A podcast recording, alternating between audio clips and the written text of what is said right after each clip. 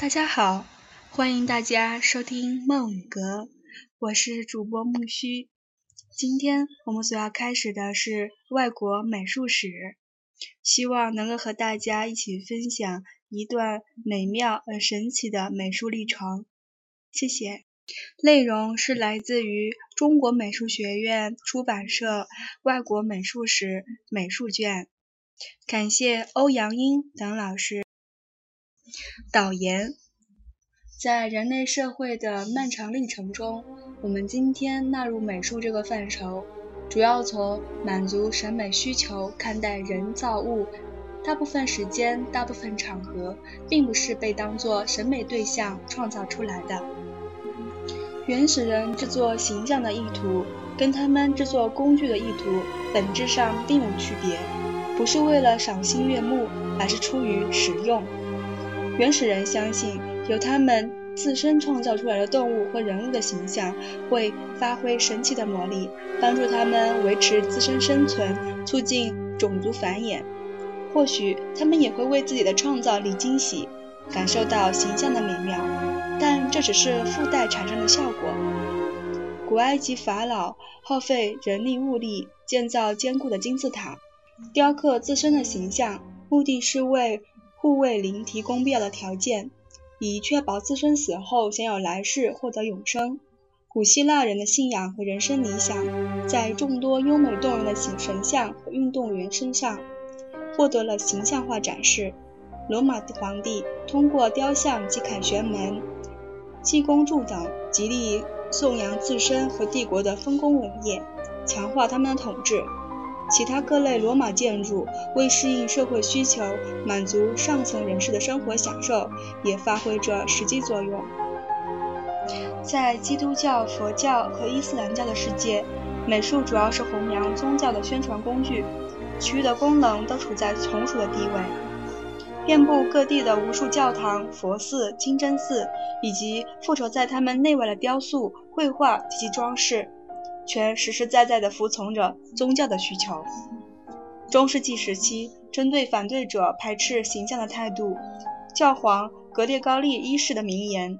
经文对识文断字者发挥各种作用，形象就会对文盲发挥任何作用。”借助形象，文盲认识到自身应接受的东西，从中懂得了他们无法从书本中读懂的道理。就明确透露出教会对美术作用的认识，不愿放弃用它传播宗教精神的机会。只要看一下教堂里的绘画和雕塑，不难明白动用那么多力量、耗费那么多心血制作它们的意图所在。进入文艺复兴时期，教皇、君主、贵族以及其欧洲新兴的银行家、商人，从不同层面决定着美术创作的目面目。他们大力的赞助美术事业，除了出于个人爱好，也都贯穿着实际目的，或是用美术宣传着宗教和教会，或是用美术歌颂国家和城市的荣光，或是用美术彰显自身的伟大，提高自身的声望，或是用美术装点自身的生活环境，满足自身的私欲。仅以意大利为例，加塔梅拉塔骑马像《最后的晚餐》。David，雅典学院、雅典学派，乌尔比诺的维纳斯，托莱多的埃利诺拉及其子，呃，乔瓦尼德美美第奇，以及那些著名的教堂和府邸，无不与上述目的密切相连。时时代的思潮、社会的习俗，也会深入美术家的心灵，影响美术家美术创作的目面目。从中世纪教堂化和从中世纪宗教化与文艺复兴宗教化的异异同上，就能明显感受到这种具有普遍性的情况。此后各个世纪，西方不同的帝国家占主导地位的对美术进行赞助和扶持的当权者或者富有者，全都希望美术能够满足他们政治的、社会的、宗教的和精神的种种需求。情况也大抵相似。凡尔赛宫、泰姬陵主教教堂、心醉神迷的雷萨、哈勒姆圣阿德里安民安民团的军官安诺斯英诺森十四十世，均是为某种特定的或官方的目的创作的，具有命题作文的性质。就连那点那些点缀在府邸或者私宅的无数神话裸女图、圣母像、风俗画、静物画、风景画和家庭成员的画像，也都是用来满足主人的不同的现实欲求，很难说仅为赏心悦目。狄狄德罗在法国大革命前发表的一评中排斥不洁，推崇格勒兹，着眼点就在美术的教化功能。这种态度从古至今受到众多人士支持和宣扬，同样影响着美术。从整个人类历史着眼，上述情况是普遍的现象。纯粹的个人表现，为艺术而艺术的境界，无用的美唯美的美术，或许。不能说没有，但无疑相当罕见。当然，在接受委托从事创作之际，美术家仍有一定的空间来发挥个人的创造性。米开朗基罗宏伟的西斯廷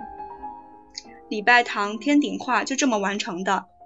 话说回来，这种自由度往往有限。卡拉瓦乔大胆的创新就屡屡受到了否定和指责。随着时间的推移，社社会的发展。美术家除了接受定定见，也有了更多的主动性，可以摆脱他人的左右，无视社会或时代的要求，为实现自身的艺术梦想，自由自在的创作为美术家和他或他真正想创作的美术品，表达自身希望表达的思想感情。甘草车自由引导人民打工时日出印象，星夜有一筐苹果的静物。阿阿维尼翁的小姐、两位弗里达之类的作品，都是美术家听凭自身心灵指引创作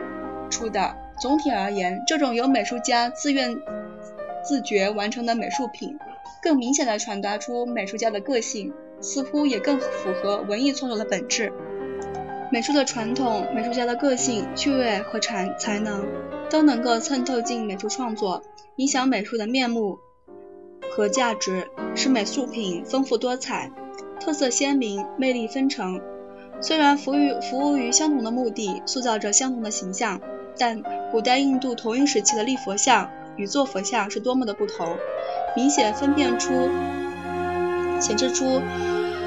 呃，犍陀罗派雕塑和马图拉派雕塑的特点。同样，在表现圣母时，达芬奇的岩间圣母、米开朗基罗的圣母哀悼基督、拉斐尔的西斯廷圣母，给人们带来的感受也是不尽也不相同。有鉴赏力的观者会领略到文艺复兴三杰独特的个人风格的独特美感，从中不难发现美术家追求开阔新境界的热情。这正是促进美术发展变化，令人总会有惊喜的一种基本保证。由此，美术才能一如如活水，永远流畅，永葆长清新，满足美术爱好者的期望，激发我们对人类创造力的赞叹。美术家的探索也能改变人们的审美习惯，加深人们对周边事物的认识。莫奈笔下的伦敦景色，就让伦敦人豁然醒悟，感觉到伦敦物的真相，接受了这位色彩大师的新颖画法。深究的话。美术这一类人类的创造，之所以能够存存在下来、受到欢迎，少不了它的非实用性的功能。赏心悦目这种审美要求，很早就伴随着美术。历史上许多记载都表明，美术品的形式美、美术家的精湛艺术，是人们关注美术创造的一个重要因素，并非可有可无之物。如果仅考虑内容，从实用性出发，中世纪的欧洲人就不必殚精竭虑用华贵的材料、精美的插图来美化那些福音书手抄本了。显然，他们明白这种悦目的形式美能加强神圣之物的感染力和吸引力，缺少它，那效果会大不一样。同样，需要美术家为自身创作的著名赞助者和保护人。都会精心选择大师名家为自己服务。米开朗基罗性格倔强，不好摆弄，摆弄，但教皇非常非要花大价钱聘用他。看上的就是他的创作出艺术的奇迹，以完善作品的正式惊震惊世人。路易十四把原本打算打算作为礼品送出的自身画像留下，也是因为李哥的画意动人，能给他带来快感。优秀的美术品一般创造出来，就具有了超越时空的生命力和感染力，会对时人和后人产生作用，让他们获得自然科学、社会科学无法给予他们独特审美体验，加深对人类自身及其创造力的认识。提升他们的生活质量。古代科学是只具有某种历史的吸引力。加伦和托勒密只为学者研究而存存在，而古代的艺术对我们所有人来说都是不小的瑰宝。这种说法点明了美术的独特价值。经验告诉我们，优秀的美术品形形色色，并不固守的什么严格的规范或刻板的形式。杰出的美术家往往都会。会有出人意表的创造。要更好地欣赏和理解人类的全部美术成果，心胸开阔，富于同情，认真学习，无疑是必不可少的条件。导论第一篇结束，请期待更新。